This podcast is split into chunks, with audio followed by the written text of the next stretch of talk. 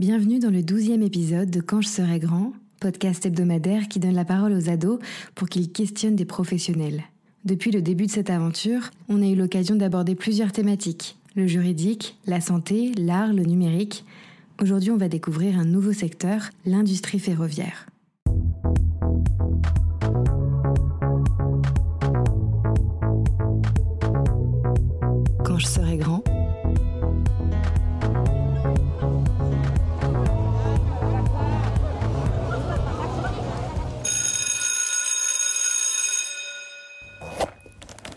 Le terme ingénieur recouvre une multitude de métiers.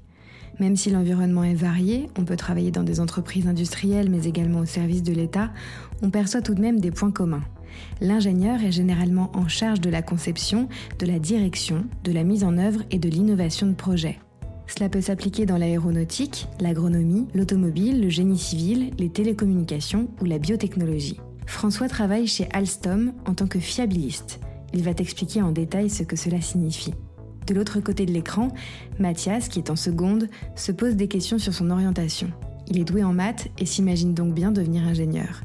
Mais s'agit-il vraiment d'une vocation ou simplement du résultat de l'influence de son entourage?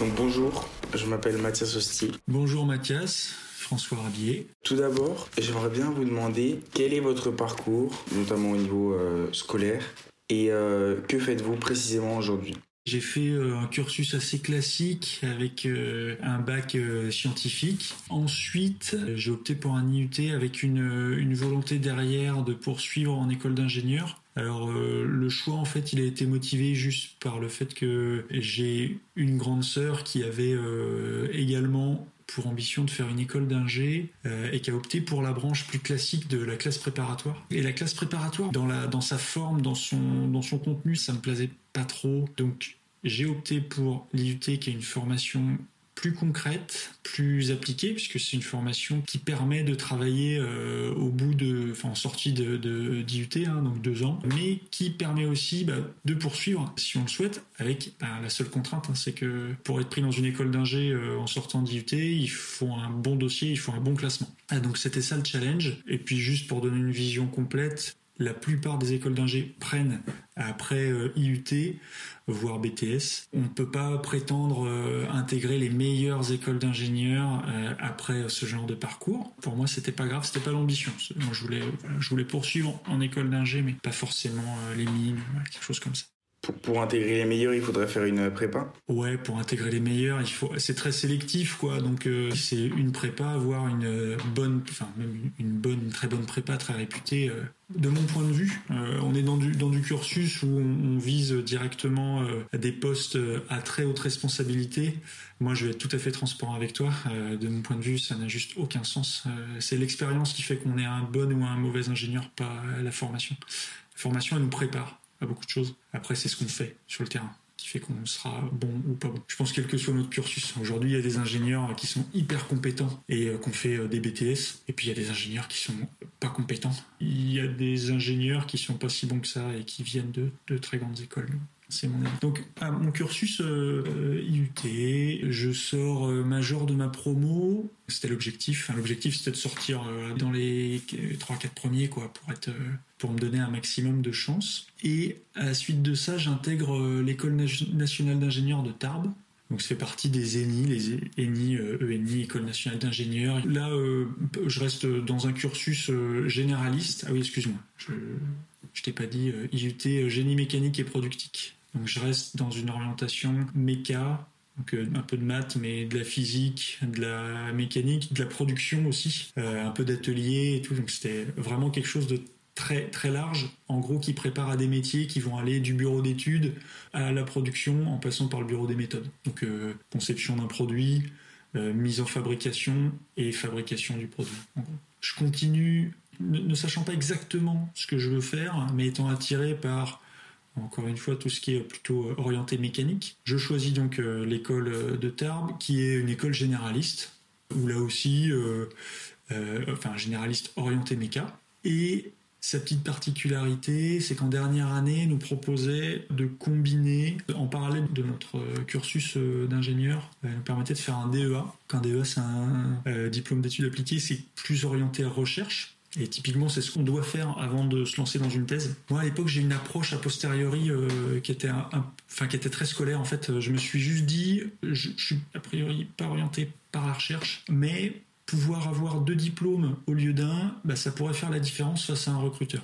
Bon, ça c'est pas vrai, mais à l'époque je pensais comme ça et euh, je me suis lancé dans ce DEA en cinquième année d'école d'ingé. Euh, j'ai fait ce DEA et puis là en fait tout s'est enchaîné. On m'a proposé un sujet en collaboration avec euh, Alstom, entreprise ferroviaire qui est basée à Tarbes. Et voilà, initialement, euh, la thèse, c'est pas un truc qui me bottait. Sauf que bah, pendant mon stage de DEA, je découvre quelque chose euh, d'intéressant, avec surtout des gens compétents et qui me font confiance et qui croient en, mon potentiel en fait, et puis dans le fait que je puisse mener à bien bah, un sujet de thèse qu'ils avaient dans les cartons en fait depuis quelques années et, ils me proposent ce truc euh, donc thèse en contrat CIFRE c'est-à-dire que une thèse tu peux la faire soit à 100% dans un laboratoire soit convention CIFRE c'est une thèse qui est financée par un industriel donc si tu veux c'est de la recherche tu gardes l'étiquette euh, recherche.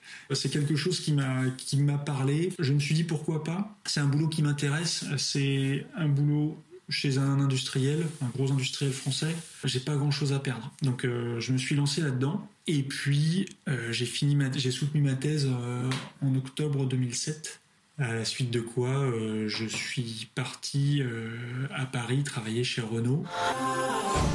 Et là-dessus, Renault me propose un, contrat en, CDD en fait de 9 mois renouvelable une fois. Donc sur le papier, bah, ça fait pas rêver, sauf que moi ça m'allait très bien. Donc, donc je pars là-bas et au bout de 18 mois, eh ben on est 2007, euh, donc euh, fin 2007-2009. Entre les deux, il y a 2008, 2008, euh, crise dans l'automobile, etc. Donc inutile de dire qu'ils auraient bien aimé me garder, mais moi ça m'allait bien, ça me plaisait ce que je faisais, mais j'avais pas hyper envie de rester là-bas. Et à ce moment-là, j'ai dans l'idée d'aller vivre à La Rochelle. Il s'avère qu'à La Rochelle, il y a Alstom aussi. Et donc, je me suis dit, ben, je vais réintégrer Alstom, dans un premier temps à Paris pour à terme être muté à La Rochelle. Ça c'est mon parcours. Euh, dans tout ça, je t'ai pas expliqué ce que je faisais. Aujourd'hui, moi je m'occupe de, de, fiabilité. En fait, depuis, euh, on va dire depuis ma thèse, je suis dans ce domaine-là. Donc euh, la fiabilité, c'est l'analyse des modes de défaillance d'un système, c'est-à-dire comprendre comment il pourrait ne plus fonctionner et pourquoi il pourrait ne plus fonctionner pour chercher à faire en sorte que les occurrences soient les plus faibles possibles. Euh, donc je l'ai fait dans l'automobile. Typiquement, le travail qu'on me demandait, c'était euh, les, gens arrivaient avec un problème qui était en général observé plutôt euh, sur des véhicules. C'était des vrais problèmes observés chez des particuliers en fait. Ce qui intéresse les automobilistes, c'est de savoir quand ils commencent à voir des problèmes récurrents. en gros, est-ce qu'il faut s'inquiéter? Est-ce que ce phénomène, il va prendre de l'ampleur? Et la question ultime, c'est est-ce qu'il faut faire un rappel? Est-ce qu'il faut rappeler les voitures? Euh, qui sont de telle marque, tel modèle, sorti entre telle date et telle date, etc. etc. Donc c'était ça. Et puis ensuite, euh, toujours dans de la fiabilité côté ferroviaire. Donc euh, à Saint-Ouen, c'était sur des systèmes de signalisation ferroviaire. et puis aujourd'hui, je suis côté matériel roulant, donc tramway. À La Rochelle, on fait des tramways et, de la grande vitesse. D'accord. Et donc, pour revenir encore une fois vers le passé, est-ce que vous saviez que vous, vouliez devenir ingénieur tout de suite ou alors vous l'avez su pendant vos études? Parce que moi, j'entends, j'entends beaucoup de, d'amis qui, je pense, en fait, euh, déclarent qu'ils veulent être ingénieurs, mais juste parce qu'ils sont bons en maths, en fait. Et c'est peut-être aussi un peu mon cas. C'est un peu, dans notre tête, c'est un peu le métier par défaut quand on est en bon en maths. Mais euh, est-ce que pour vous aussi c'était ça ou? Alors, il y, avait un peu de ça. Euh, il y avait si je schématise un peu, on est quand même dans un système où euh, on nous fait croire que pour bien vivre, il faut de l'argent. Pour avoir de l'argent, il faut avoir un gros salaire, donc un gros métier. Et euh, les gros métiers, c'est plutôt des métiers qui découlent de longues études. Donc, euh, en gros, il vaut mieux être ingénieur qu'ouvrier. Bon, c'est un schéma. c'est un schéma. Aujourd'hui, j'en viens un petit peu, mais il y a cet aspect financier, je pense, qui est très présent. Et puis, il y a aussi euh, faire des études longues, ça permet de ne pas avoir à se poser des questions trop vite. Si tu pars pour 5 ans d'études, là, tu sais pas ce que tu vas faire, mais tu sais que la question, elle, trouvera une réponse dans 5 ans. Euh, si tu veux chercher du boulot l'année prochaine, bah, faut que tu saches déjà, euh, faut que tu saches tout de suite ce que tu veux faire. Et savoir ce qu'on veut faire, c'est pas évident. Moi, j'ai, dans mon cursus, si tu veux, euh, j'ai jamais, je me suis jamais dit, tiens, je vais être fiabiliste. Je sais même pas ce que c'était. Les choses ont fait que je suis devenu fiabiliste. Mais c'est, c'est pas un truc que, voilà, j'ai jamais décidé un matin. Il y a aussi un aspect très flou en fait avec l'appellation ingénieur. En fait, ça recouvre plein de métiers. Tout à fait, parce que là on parle de voilà ingénieur dans l'industrie, dans l'industrie ferroviaire. Après il y a des ingénieurs, euh, ma sœur est ingénieure aussi, elle travaille dans le bâtiment. Euh, c'est un domaine euh, tout autre. Pour moi, un ingénieur, c'est quelqu'un qui résout des problèmes, des problèmes techniques. Ça c'est c'est l'ingénieur qui fait un travail d'ingénieur. Il, y a deux choses. Hein. Il y a le statut d'ingénieur, le diplôme, et il y a le métier d'ingénieur. Moi aujourd'hui je suis ingénieur et, euh, après euh, maintenant 15 euh, ans d'expérience, je sais que ce qui m'intéresse c'est la technique et pas le management. Ça m'attire pas. Ça m'attire pas plus que ça. mais là aussi on est dans un système où on nous fait croire que si on veut progresser dans une entreprise, il faut devenir manager et que le management c'est un aboutissement. Bon, mais voilà, le, métier d'ingénieur au quotidien, c'est de la résolution de problèmes, la gestion de, la gestion de problèmes, résolution de problèmes. Euh, donc, et donc pour vous, euh, qu'est-ce que c'est la, journée type de travail? Euh, La journée type de travail, c'est le jour où tu arrives et puis tu te dis que tu vas faire ça, ça, ça, et puis en fait tu fais complètement autre chose. C'est-à-dire que il y a ce qui est écrit dans ton emploi du temps, donc en général il est plus ou moins chargé suivant les jours. Il y, a, pas mal de réunions, donc fait beaucoup de réunions. Et puis euh, dans le temps qui reste en dehors des réunions, bah voilà, il y a, les sujets de fond en fait euh, qu'il faut faire avancer, euh, des études, des calculs, de la production documentaire, hein, parce qu'une fois que tu as fait le calcul, bah, faut, indiquer, faut, faut présenter le truc pour le client, ou pour ton client externe ou interne. Et donc tu espères faire ça et a des nouveaux sujets qui arrivent et qu'il faut traiter évidemment c'est pas à la minute, mais euh, mais voilà, faut toujours que ce soit relativement rapidement. Donc la liste des tâches euh, s'enchaîne, mais il n'y a, pas une journée type. Euh, c'est peut-être l'avantage du boulot d'ingé, hein, c'est que euh, elle n'existe pas trop la journée type quand même. C'est tout le temps différent. Et donc, à, quel rythme vous travaillez environ? Genre, environ combien, combien d'heures par semaine en fait, ça, ça dépend, de, mon point de vue, ça dépend de deux choses. Hein. Il y a ce qu'on te demande, et puis il y a ta façon de travailler. Il y a, des périodes fast, puis il y a des périodes où c'est un peu plus cool.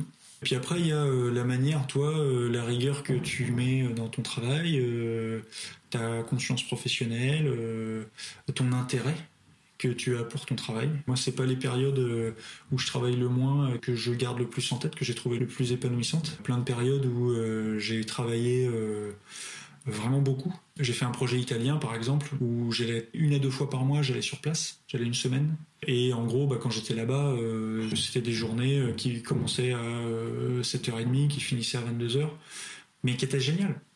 Qu'est-ce que j'ai trouvé, moi que j'ai adoré. Après, ce que je te raconte là, ce n'est pas c'est pas quelque chose de normal. Ce qui est normal, c'est une, journée bah, qui commence à 8h30, qui finit à 18h. ça, c'est une journée normale.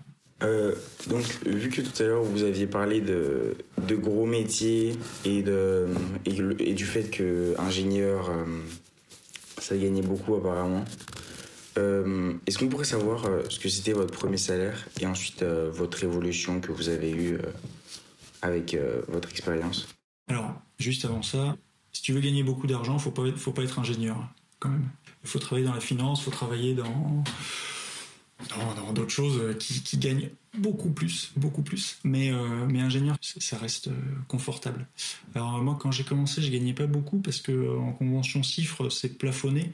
Donc je devais gagner dans les 1500 euros à l'époque par mois.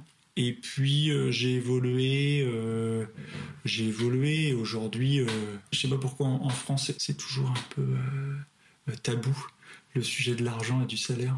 Je, suis un peu gêné, je suis un peu gêné de te donner mon salaire en fait. Ça peut paraître stupide, mais, mais aujourd'hui j'ai largement de faire quoi vivre, euh, enfin largement. j'ai de quoi faire vivre euh, euh, ma, famille, ma femme et deux enfants. ma femme travaille, mais, voilà. Oui, j'ai plus que doublé mon salaire. Non, mais après, ça, dépend de beaucoup de choses aussi, et notamment un facteur essentiel, c'est le coût de la vie là où tu es. Tu vois, j'ai fait du coup trois ans à Paris. À ma grande surprise, pour la petite histoire, euh, quand, quand je suis venu à La Rochelle, je m'étais préparé pour les entretiens avec les ressources humaines. Je m'étais dit, bon, de combien je peux réduire mon salaire? Parce que je m'attendais à ce qu'ils me disent, euh, t'étais à Paris, à Paris euh, c'est cher, hein.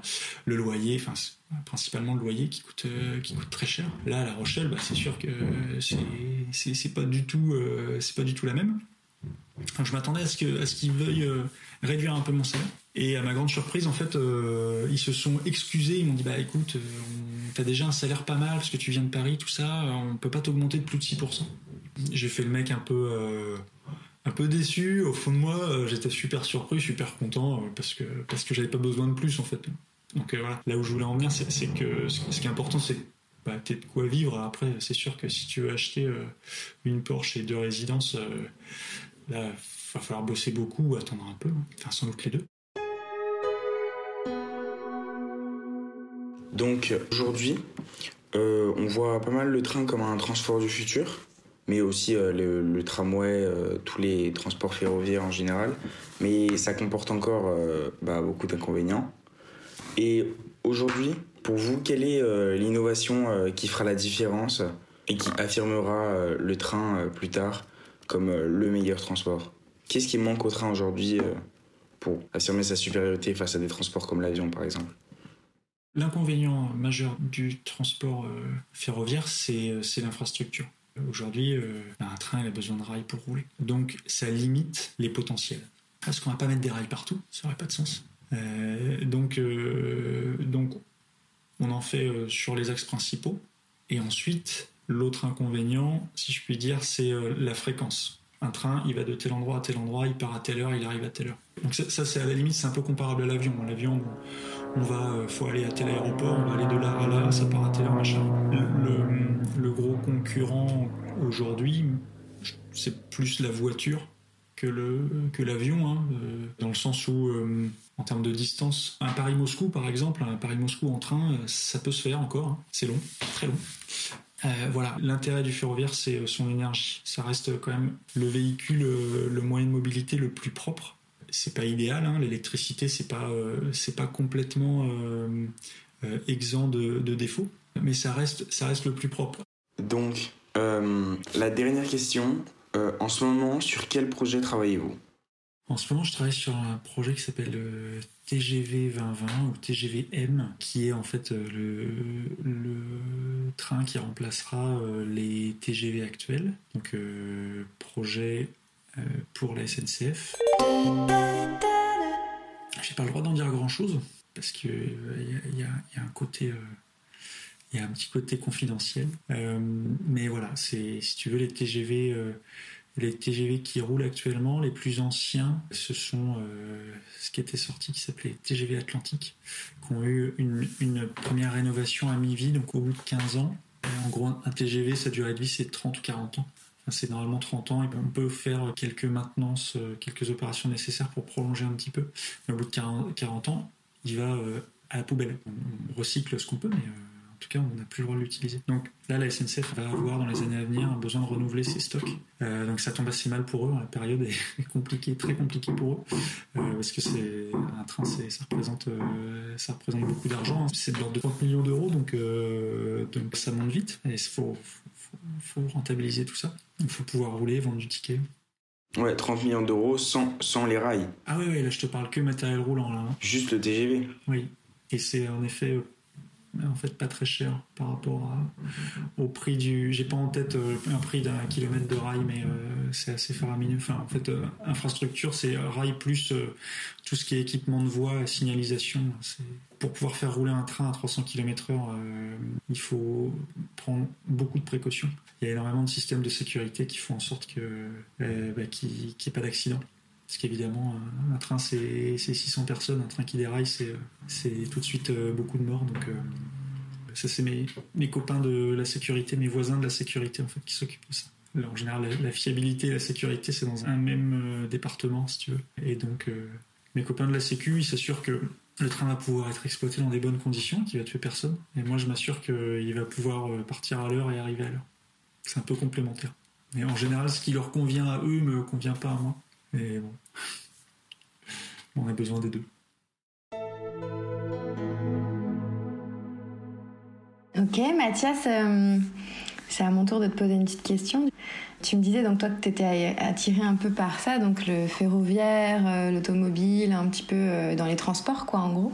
Est-ce que ça t'a éclairé ce que t'as expliqué François? Est-ce que ça te donne envie? Est-ce que c'est un peu plus clair pour toi comme métier?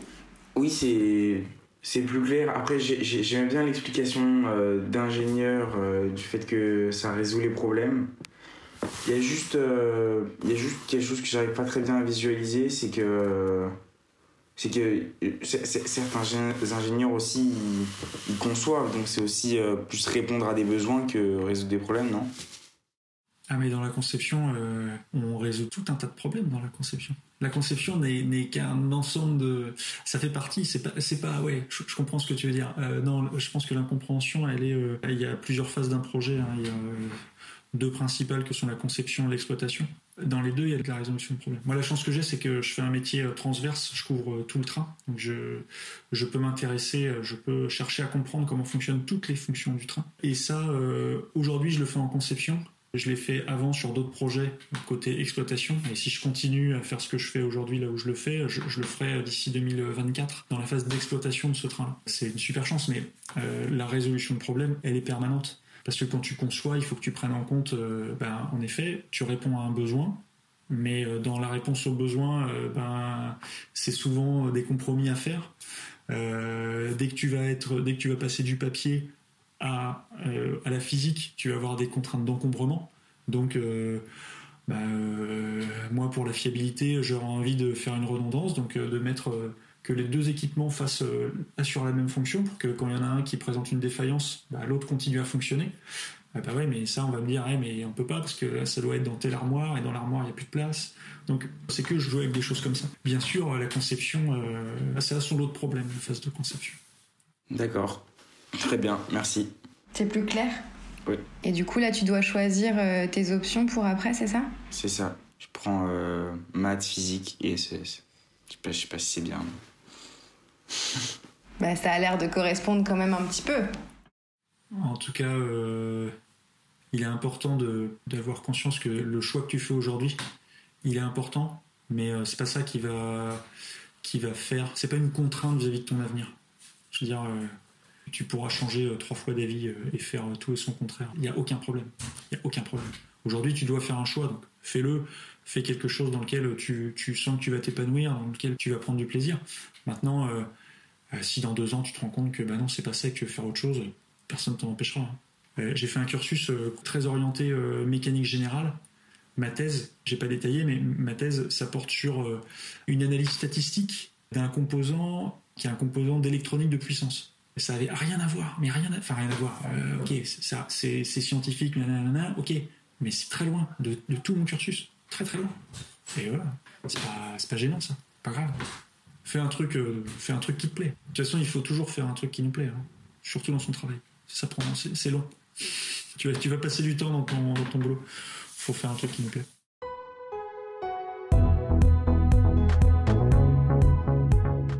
Être ingénieur, c'est donc résoudre des problèmes, trouver des solutions en amont d'un projet, mais aussi lorsque l'on constate des complications pendant la mise en œuvre de celui-ci. C'est un métier qui demande une expertise qui s'acquiert notamment au fil du temps, mais également des qualités comme la persévérance, une certaine logique, ainsi que de la rigueur. Comme l'a expliqué François, il existe plusieurs voies pour intégrer des écoles d'ingénieurs, le BTS, l'IUT ou la classe préparatoire. Je te mets des liens en description de l'épisode pour te documenter sur ces parcours. Merci de l'avoir écouté. S'il t'a plu, n'hésite pas à le partager. Je te dis à la semaine prochaine, cher Z.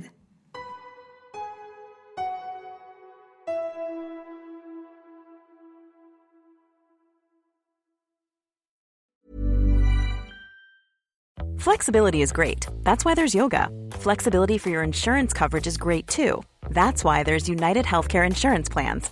Underwritten by Golden Rule Insurance Company, United Healthcare Insurance Plans offer flexible, budget friendly coverage for medical, vision, dental, and more. One of these plans may be right for you if you're, say, between jobs, coming off your parents' plan, turning a side hustle into a full hustle, or even missed open enrollment. Want more flexibility? Find out more about United Healthcare Insurance Plans at uh1.com.